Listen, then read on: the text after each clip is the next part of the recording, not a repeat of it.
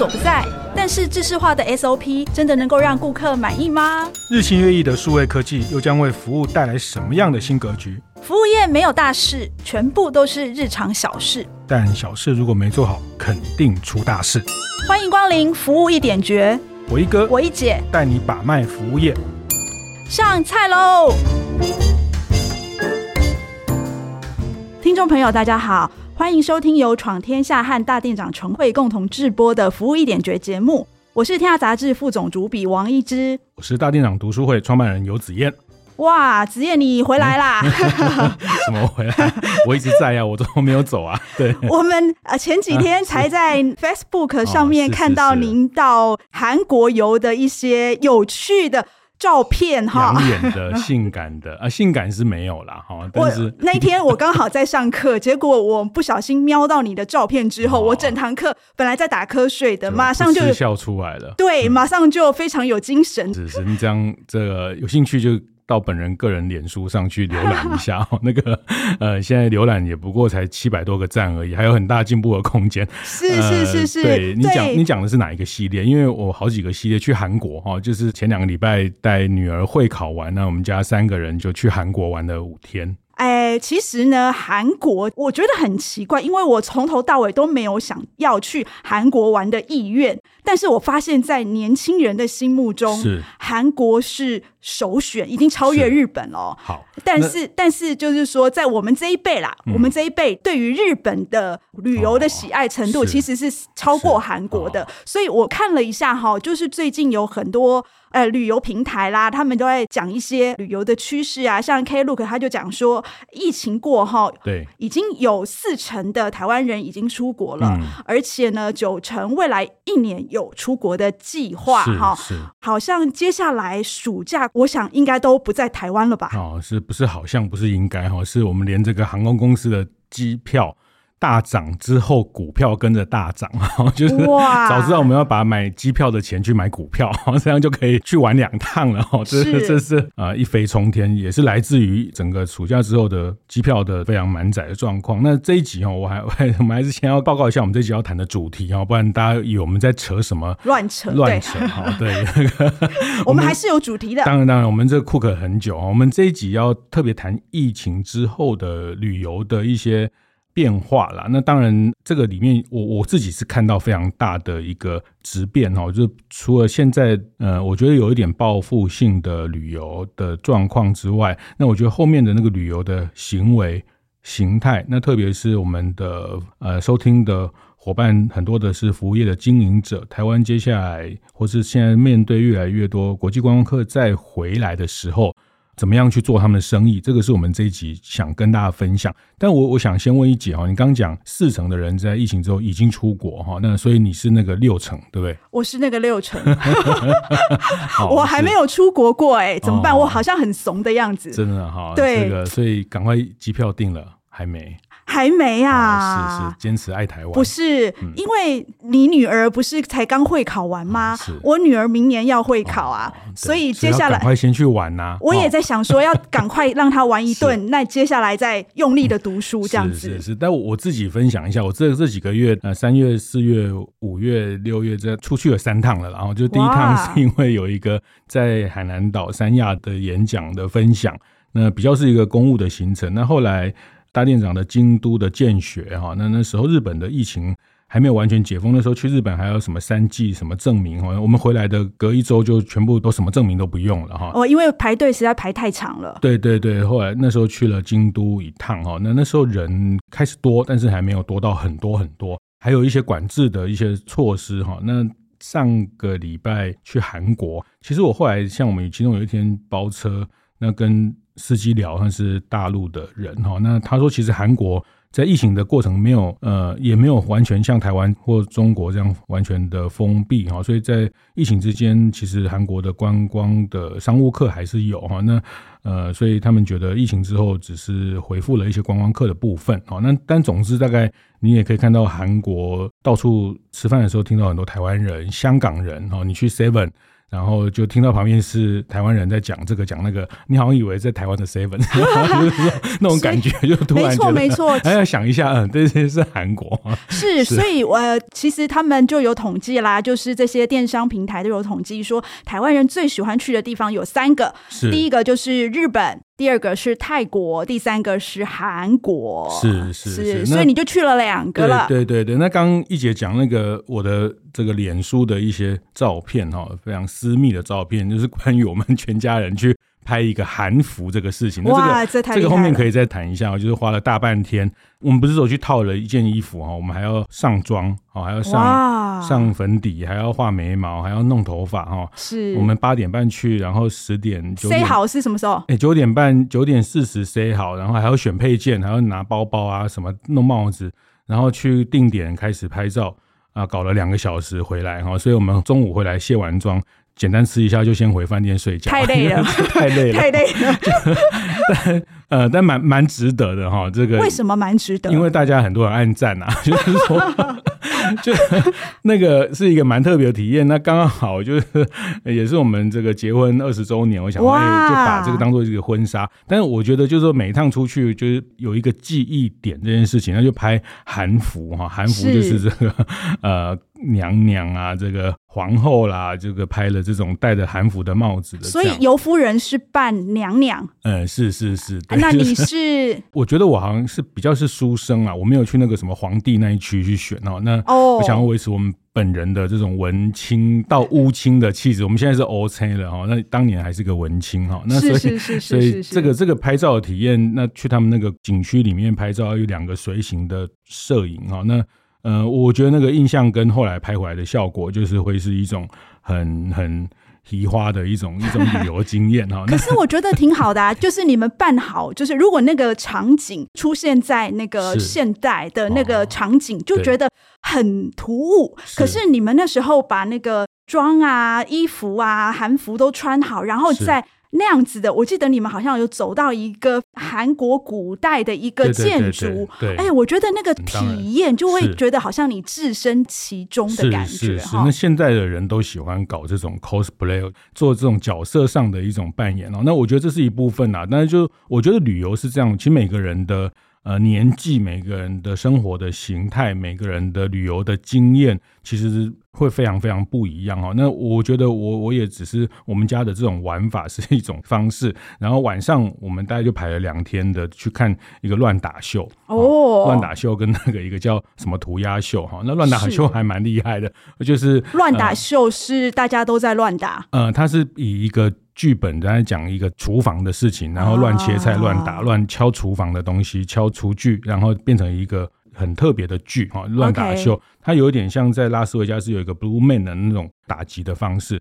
那当然，我觉得还是讲旅游，其实是非常个人。其实像我们以前呃在做一些采访的出差，我有时候晚上都自己会跑去买那个，像我在。呃，美国的时候在百老汇就会去看《歌剧魅影》啊，去看《狮子王》什么。那但是，对，但是我特别想问，其实呃，韩国对我来，因为我也不迷韩团，所以韩国对我来说只有一件事情我会有兴趣，就是全世界最密集的便利商店。请问你去了吗？去了，但是我觉得很普通。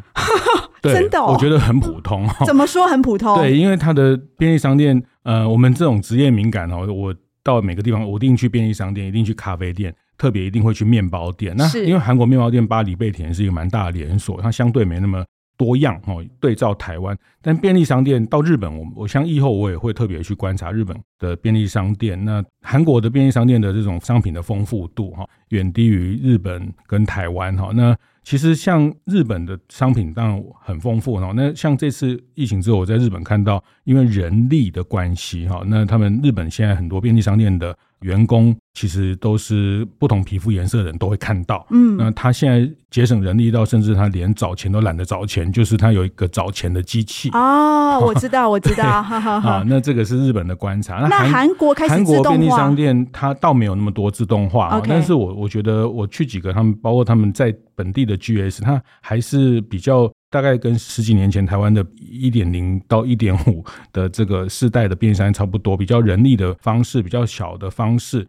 那不管韩国或日本哈，其实这跟台湾也有点关系。就我观察到的是，他们的咖啡哈都是自己装哦，不是只有韩国跟日本啊。我先从咖啡这个事情讲起，我觉得全世界大家要清楚哦，全世界只有台湾的便利商店是店员帮你做咖啡。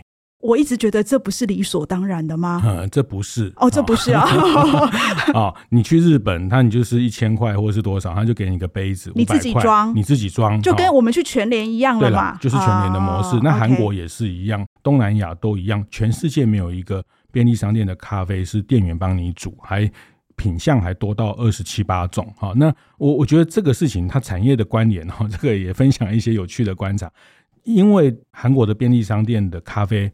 很弱哦，那很弱是不好喝还是？呃，因为它的服务就很单一嘛。那所以你也知道，韩国的咖啡产业是非常非常厉害的，韩国咖啡店的密度非常高。嗯、对，那其实它的咖啡店也不是只有咖啡店，它其实是一种甜品店的概念哦。很多什么芒果冰啊，什么蛋卷冰，其实在咖啡店里面多。那在韩国咖啡店随处可见。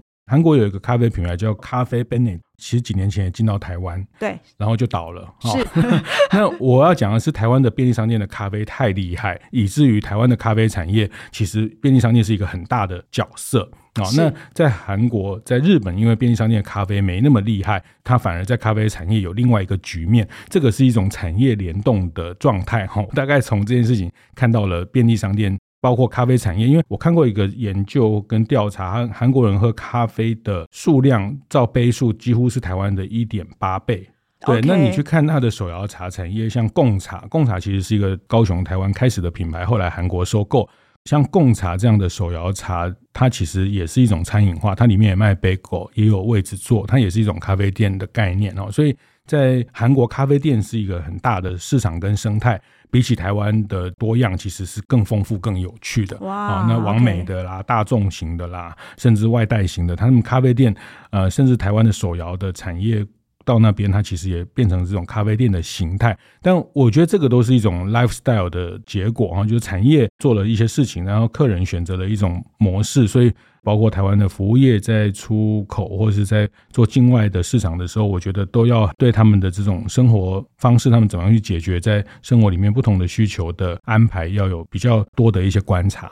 是，所以你到底喝了他们便利商店的咖啡没有？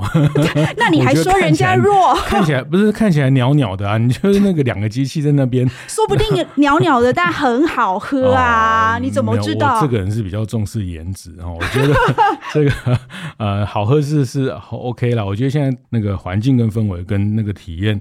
还是很关键，但他们的便利商店里面那些各种，像我们台湾有可以到那边影印啊、取票啊什么的各项服务，韩国便利商店有吗？呃，我看起来还是有一些，还是有取货类似虾皮取货这种自取的这些东西都有，但是它的服务的机能没那么完整哦。你从它店里面的一些陈列。跟他的这种客人进去在做的一些采购的内容，就知道他比较不是以那个为完整核心。懂懂。但是我还有一个好奇点，就是吃。哎，我那天看到你的 Facebook 上面，你们竟然去韩国吃海底捞，这是怎么回事嘞？因为女儿嘛，就是还尊重一下年轻人的意见。好，那走着走，他看海底捞就很兴奋，然后说海底捞，哎，我们就去吃海底捞。去看也都是韩国的这种跟她年纪差不多这种女生很多哈。那我我觉得吃饭这件事情也也挺有趣。其实首尔的选择非常的多，我非常建议一姐要打破对韩国的印象。我自己这次的心得是，韩国就是一种随时你都可以出发，然后你就是体验换一种方式消费生活的一个地方。以在首尔来说，Shake Shack 哈，Blue Bottle，哎，全部都有啊，都有 这个哇，呃、台湾没有的都有了，要加油，快要有哈，就是说，呃，他们在这个部分的选择其实是非常多样，日日本的东西哈，那。我听他们讲，他们这两年麻辣烫也非常流行哈。那其实这个里面就是说，影视娱乐这些东西，其实在社群上的这种分享沟通之后，其实食物的无国界越来越清楚。我简单讲一下，我们在五天哦，因为我们没有特别去订什么餐厅哦。那本来想要去吃一个很厉害的韩牛哈，听说他们韩牛就像神户牛这样的东西，因为他们韩牛不出口，但是因为时间呃没有排好，就下一趟再去那。我们这五天就是前一两天就是吃一些韩国的烤肉啊、烧烤啊这种比较典型韩国的食物。那后来第三天开始就吃海底捞，第四天就吃了银座来的一家猪排店，第五天要上飞机前还吃了个河粉，然 后，粤式河粉。所以你去韩国吃，只有两天是真的吃韩食。对啊，何必呢？何必五天都吃那个？那话讲回来，就是台北这几年韩国的东西也好多的选择，是啊，那因为餐饮的多元化、多样化跟呃异国料理，现在。坦白讲，也不是那么稀奇的不得了的事情。对啊，那个美食街的教父林顾问他就说，日本人来台湾都吓坏了。他说，在日本都没有看过那么多日本的拉面品牌，是、这个、台湾全部都有了。以这个例子来举哈，就是台湾这几年这种异国的东西，其实要代理，然后甚至在台湾捐豆腐这种韩系的东西，当然口味上跟正宗上还是有差别，但是。我意思是说，其实他不难的吃到这类品类的东西，所以反正你出去的时候就不会五天都吃这种味道，因为韩国料理大家知道，反正一整桌都是同样一个味道的概念嘛，是 就是呃这个浓跟淡跟咸跟不咸的差别。那我觉得餐饮的这种服务的方式跟在疫情之后也是有关联性的哈。哦，我有看到你，你有特别提到，就是说百货美食街有特别的不一样的地方。啊、对对对对对，这个也顺便讲一下哈，就是我们去那个汝矣岛一个现代百货，开了两年，是目前嗯、呃、最新的吗？对，最新的现代百货。其实也是类似 mall 的概念，就是把整个街景放进去。那在美食街，每一家都是要透过手机去定位，哦，那不同的语言的的翻译都有啊。手机定位，手机发送讯号。那你在美食街的入口，或者在它很多楼层，你都可以看到一个大的荧幕看板，它会显示你的所有后位状况，哪一家是不用等的，哪一家有十三组，哪一家有十五组，然后都是透过线上的方式去 book。那点菜有的桌边呐、啊，有的还有是亲自帮你点哦。但是呃，你不要看那家店没有人就要进去，不行哦，你一定要先去那边去做登记。那这个登记都是透过呃线上的这些东西的流程，然后他再用简讯通知你，或说哎，你的呃顺位已经快到了，请你来店门口这样子。是是，是，那我觉得这个排程对餐厅来说，它它在接待的能量啊等等的管理哈，那在这边有整个 mall 的购物中心，它用这样的方式去。管理，然后让大家在这里面逛街跟吃饭的时间的效率。那总之就是手机离不开手哦。那你要想办法融入这样的系统里面，不然你其实你的选择就会变得非常有限。哦，原来如此哦，看起来还蛮丰富的。我觉得你这次的韩国游。还蛮有趣的哈，吃吃喝喝，嗯，是，所以我们可以从里面抓到什么样的旅游趋势跟商机呢？我们下一段再回来跟大家讨论。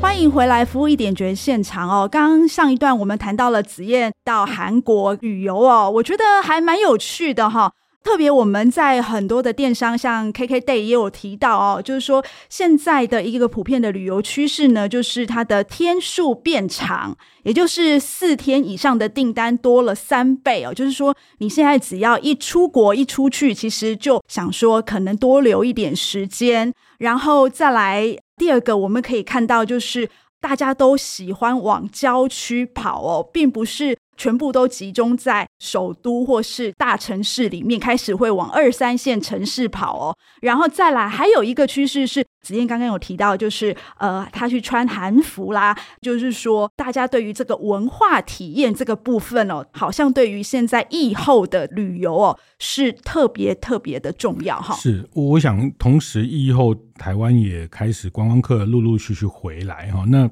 我想，服务业不管是餐厅或是观光业，他们观光客在经过疫情三年之后，他们再回来，其实他们不管是消费的形态或是行为，其实都不太一样。这个是这集我们特别要跟大家来一起探讨跟解析哈。那刚一姐讲到那个文化体验哈，那我觉得另外一个部分就是说，文化体验这件事情，它比较是无形的服务哈。那呃，我还是 再举一下我们家自己例子啊，就是我也观察我自己，包括这几趟呃疫后的这几趟去了日本、去韩国，我其实没有买什么东西啊。那、嗯、听说你劝说尤太太 买包的时候，我们 我们家牵手是比较持家，所以他比较精打细算，那常常买了很多 Momo 啊、PC Home 这些东西啊。那反正我发现他出国不太买。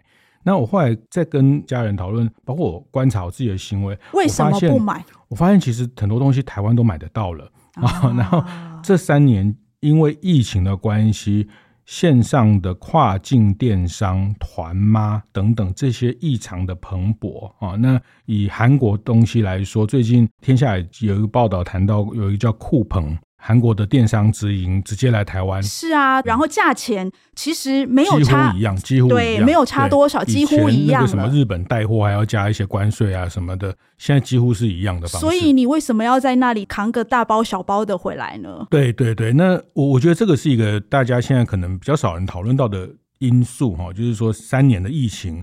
所以到时候很多东西不能卖出去，所以要想办法做跨境，做等等。那好了，我们每当很多商品都做跨境，商品的流动变得非常容易的时候。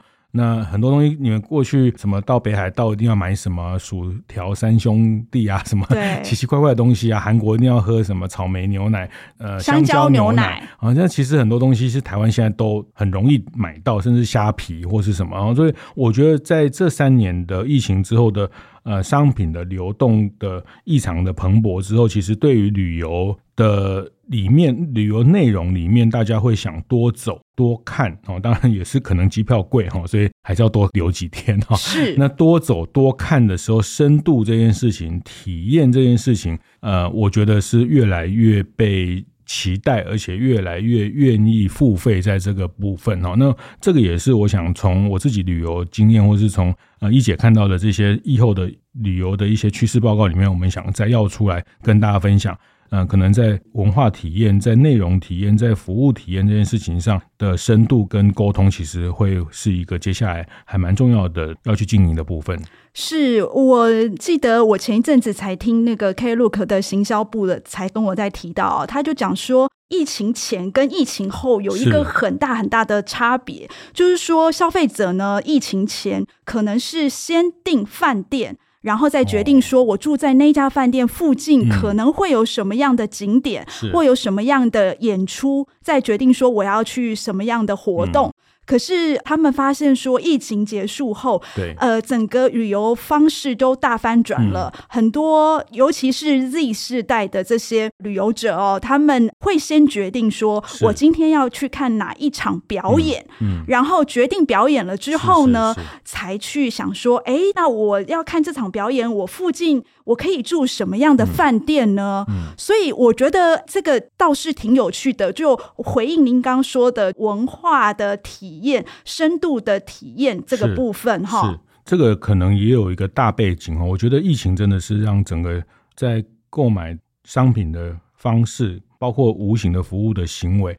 大家知道，我那天也是参加了一个这种旅游电商的研讨会啊。那大家也提到跟一姐刚刚讲的类似的观念，就是过去就叫什么“机加酒”嘛，对不对？是 机票跟酒店先决定嘛，然后再来排行程。可现在变成是先把内容先确定，要先想玩什么。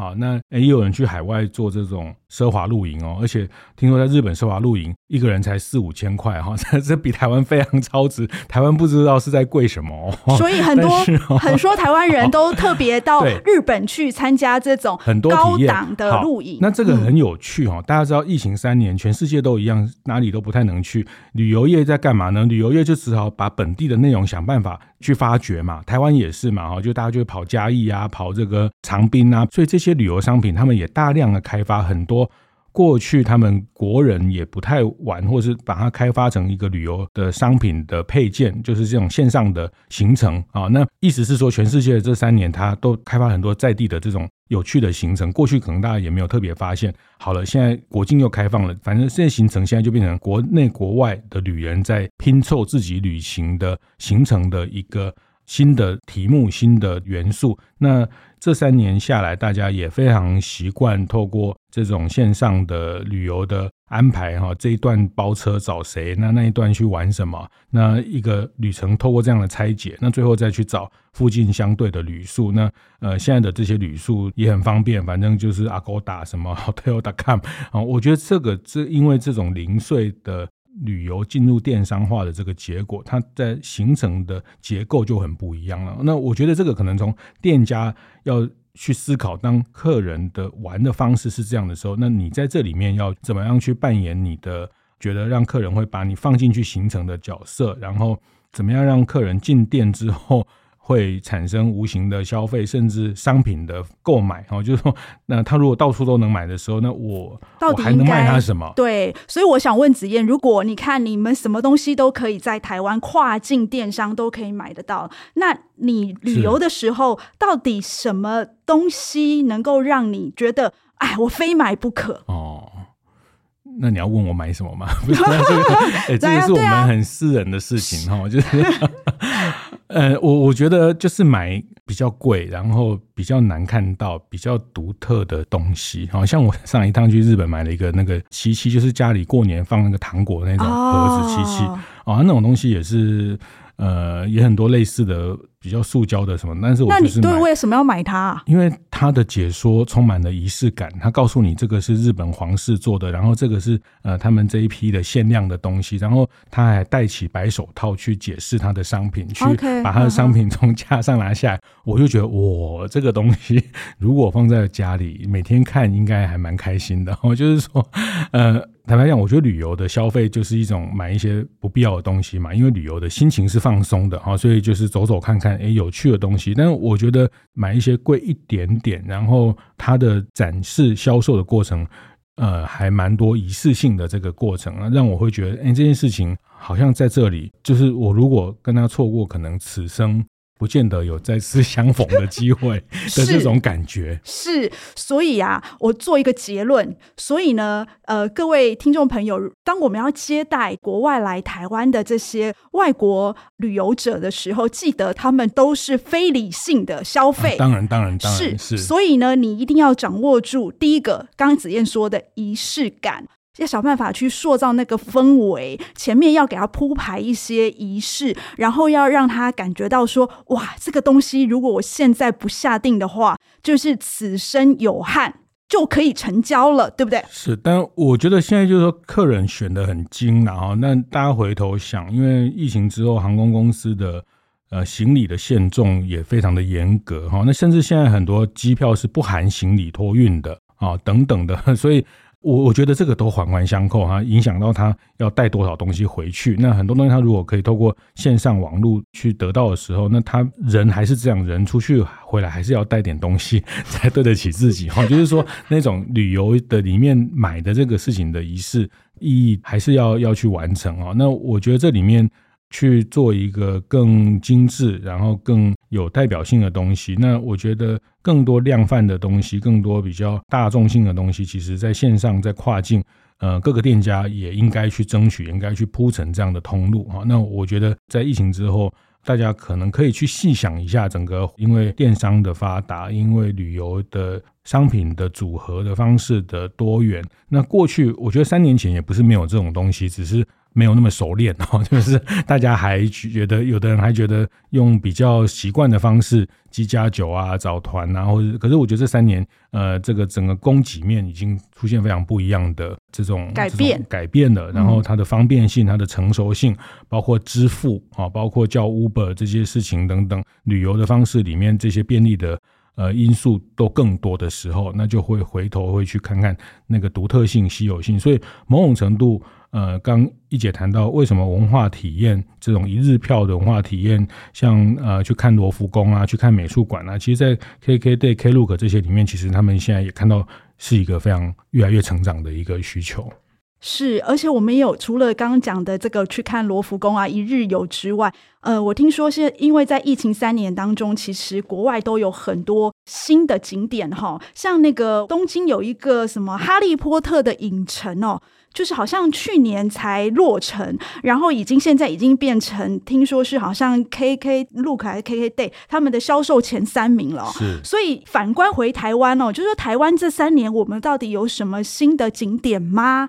哎、嗯，看起来好像就是政府 create 或是民间 create 新的景点，好像没有那么多。所以我觉得就是刚刚子燕说的这个深度文化体验的这一块，其实是一个可以去。考虑的就特别是呃，你要用什么样的场景、什么样的仪式感，然后让你的外来的游客呢去沉浸在这样子的氛围里面哦。其实我觉得这个是一个值得去思考的方式。是，那大家也趁这个机会出去走走。但我知道服务业特别服务业经营者 面临暑假，大概人力的缺乏也很难抽身哦。但是，呃，我我觉得可能在很多细节上，特别是透过系统、透过机器、透过自动化等等，我觉得在韩国、在日本，其实生活形态跟台湾比较相近。那我觉得在这些资讯应用端，其实我也蛮推荐，或是我也蛮提醒大家可以去看看他们在这些资讯运用上的一些新的做法。